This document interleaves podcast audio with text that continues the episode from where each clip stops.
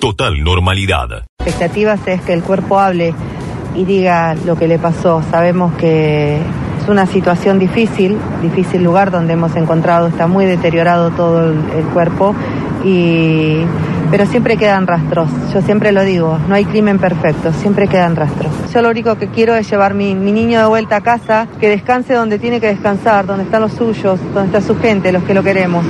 Que los que le hicieron daño estén tras las rejas. Es todo lo que pide un padre, creo yo, eh, en estas circunstancias. Con vida no me lo van a devolver nunca, pero lo mínimo que exijo es que todos los que le hicieron daño a mi hijo y todos los que encubrieron vayan todos presos, que no quede ninguno. Telefe Bahía Blanca. Y los dichos de Cristina Castro corresponden a una entrevista que brindó ayer en Buenos Aires, donde estuvo reunida durante más de dos horas con el presidente Alberto Fernández y también con la ministra de Seguridad de la Nación, Sabrina Frederick, allí. Hoy es el día de, porque más allá de estos avances en la investigación, comenzó la autopsia sobre los restos humanos hallados en la zona de Villarino Viejo, en la zona conocida como Cola de Ballena. Total normalidad. El panorama del coronavirus en la ciudad. Vamos a conocer rápidamente los números de hoy que muestran un crecimiento. Con respecto a los últimos días, Audio Canal 7 Bahía. sí, porque se confirmaron hoy 27 casos nuevos en Bahía Blanca y esto lleva el número de casos totales confirmados en nuestra ciudad a 876. Hay 240 activos, 15 más que ayer, 25 fallecidos. Este viernes vence el plazo para que los establecimientos y espacios relacionados con la actividad cultural de la ciudad puedan inscribirse en el catálogo turístico y cultural de la provincia de Buenos Aires que está impulsado por Cultura de la provincia. Se trata de un registro que los va a habilitar para formar parte de políticas públicas de inclusión, respaldo y promoción. Está en línea Carlos Quiroga, quien es concejal del Frente de Todes y además participó de la reunión con referentes provinciales de la cultura. La provincia, en función de los requerimientos, va a disponer de un fondo de 300 millones global para toda la provincia y para las áreas de turismo y de cultura, y llegará un- una porción de ese recurso a Bahía Blanca que el municipio se encargará de distribuir y ahí nosotros pretendemos tener alguna participación desde el Consejo Deliberante para eh, acompañar y garantizar la equidad en la distribución de ese recurso que seguramente va a ser escaso y por lo tanto hay que ser muy cuidadosos a la hora del reparto. Eh, nosotros lamentamos que el municipio, que se ha dado el lujo entre comillas de no ejecutar un solo centavo de los recursos afectados del presupuesto 2020 del Instituto Cultural, cuando aparecen otros estamentos del Estado que sí están al lado de los trabajadores y las trabajadoras de la cultura, no haya difundido con mayor intensidad esta catalogación eh, y ya estamos que mm, a días de que venza. Y acá han desperdiciado una oportunidad extraordinaria porque en realidad el plexo normativo que complementa la ordenanza de creación del Instituto Cultural con la ordenanza de espacios culturales independientes, Consejo Cultural Consultivo, espacios culturales independientes y eventos permanentes, hubiera permitido, digamos, estar muy cerca de los trabajadores y trabajadoras de la cultura. Total normalidad. Jorge Rubio. Radio 10 Bahía Blanca. Yo creo que se ha incrementado mucho en los últimos días. Hay muchas denuncias de usurpaciones y ya no estamos hablando de usurpaciones muy lejanas en lo que sería el territorio de Bahía Blanca. Ya estamos hablando de lugares más o menos, no digo céntricos, pero lugares eh, bastante cerca de- del centro de Bahía. ¿Vos me podés decir hoy a nivel municipal en cuáles están trabajando ustedes? Así, si veo que hay alguna que yo tengo y vos no, para no perder tiempo, ¿no? ¿En cuáles están trabajando ustedes? Gustavo Avellaneda, funcionario del municipio de Bahía Blanca. Tenemos la toma de Jaguar atrás, que bueno, ya después la derivamos directamente al, a- al sindicato de, de Unión Ferroviaria porque correspondía, porque son los titulares.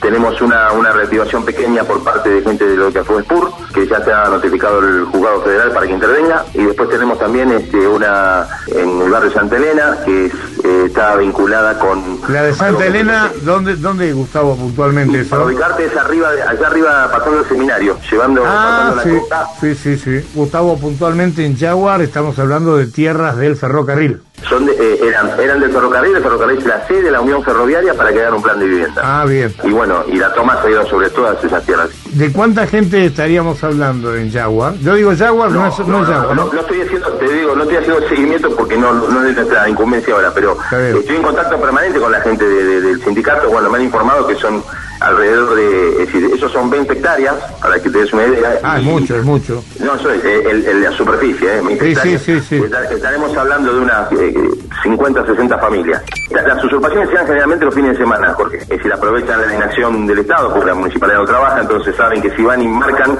nosotros no limpiamos, porque tenemos por, por política, por procedimiento, cuando tomamos conocimiento de la existencia de una, de una usurpación en sus inicios, para evitar su, su, su extensión, lo que nosotros hacemos, vamos, hacemos la denuncia al 911 para informar que se está usurpando y vamos con las máquinas del sector y se limpia.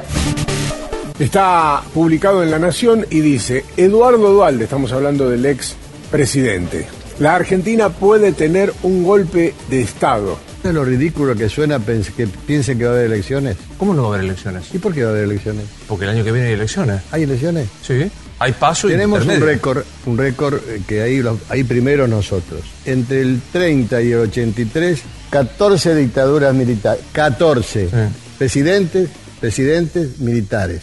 Quien ignore hoy que el, el, este, militarismo se está poniendo de nuevamente de pie en América porque no conoce lo que está pasando. en la- Pará, pará, pará, pará, pará. Eh, o no sabemos que Brasil es un gobierno democrático, cívico-militar, sabemos lo que es Venezuela, sabemos lo que es Bolivia. No va a haber elecciones. No va a haber elecciones. Para que haya elecciones, tiene que ser una elecciones consensuadas, tenemos que borrar todas estas cosas que no, que no sirven para nada, que van por el camino opuesto de los consensos y de los acuerdos. Pero Pero usted, está haciendo una metáfora. No, que, que no, me- que no va a haber una elecciones. convicción. ¿Pero cómo no va a haber elecciones, doctor? Se, cae el sistema No, no, no se puede caer. ¿Vos te crees que no se puede caer? ¿Cuántas veces se cayó? Usted ve- 14 veces estoy ¿Pero diciendo. usted ve riesgo de que se interrumpa el sistema? Pero por supuesto. ¿Pero por qué no va a haber elecciones? Porque Argentina es la campeona de las dictaduras militares. 14 en ¿Pero 53. usted dice que, que Alberto Fernández va a tener un golpe? Pero por supuesto. ¿Usted dice que, que Alberto Fernández va a tener un golpe? Pero por supuesto. ¿Que Alberto Fernández va a tener un golpe? No, eh, ¿dónde va a ser? repasando los eh, lamentables dichos del expresidente Eduardo Dualde de ayer y para mm, eh, seguir justamente repasando un poco y reflexionando un poco al respecto, estamos en comunicación con el ministro de Defensa, con Agustín Rossi. ¿Sorprendieron las, las declaraciones de, de Dualde? ¿Cómo lo ves? No, obviamente que sí, digamos, ¿no? Parece que están afuera absolutamente del contexto que vive hoy la Argentina, no hay ninguna posibilidad que un escenario de esta característica se pudiese dar en nuestro país. Las Fuerzas Armadas están plenamente integradas al funcionamiento de la democracia, haciendo, eh, trabajando y haciendo las tareas que se les encomiendan todos los días. Mañana Silvestre, Audio Radio 10. La verdad que yo hoy quiero... Yo estoy enojado. Bueno, yo estoy decepcionado. Lo tenemos al doctor Eduardo Dualde en línea. ¿Qué tal, doctor? ¿Cómo le va? Buen día. Encantado de saludarlos. Y la verdad que estoy sorprendido y decepcionado, doctor, con lo que con lo que ha dicho en las últimas horas, ¿eh? Pero yo creo que, a ver, Eduardo, usted es un hombre de la democracia, no puede decir, diga, eh, diga que es necesario unirnos, todo lo más, pero no diga que puede haber un golpe de- militar, porque eso no, no es ninguna solución y habría que aventarlo, en todo caso repudiarlo desde ahora. Eso me sorprende a mí, Eduardo.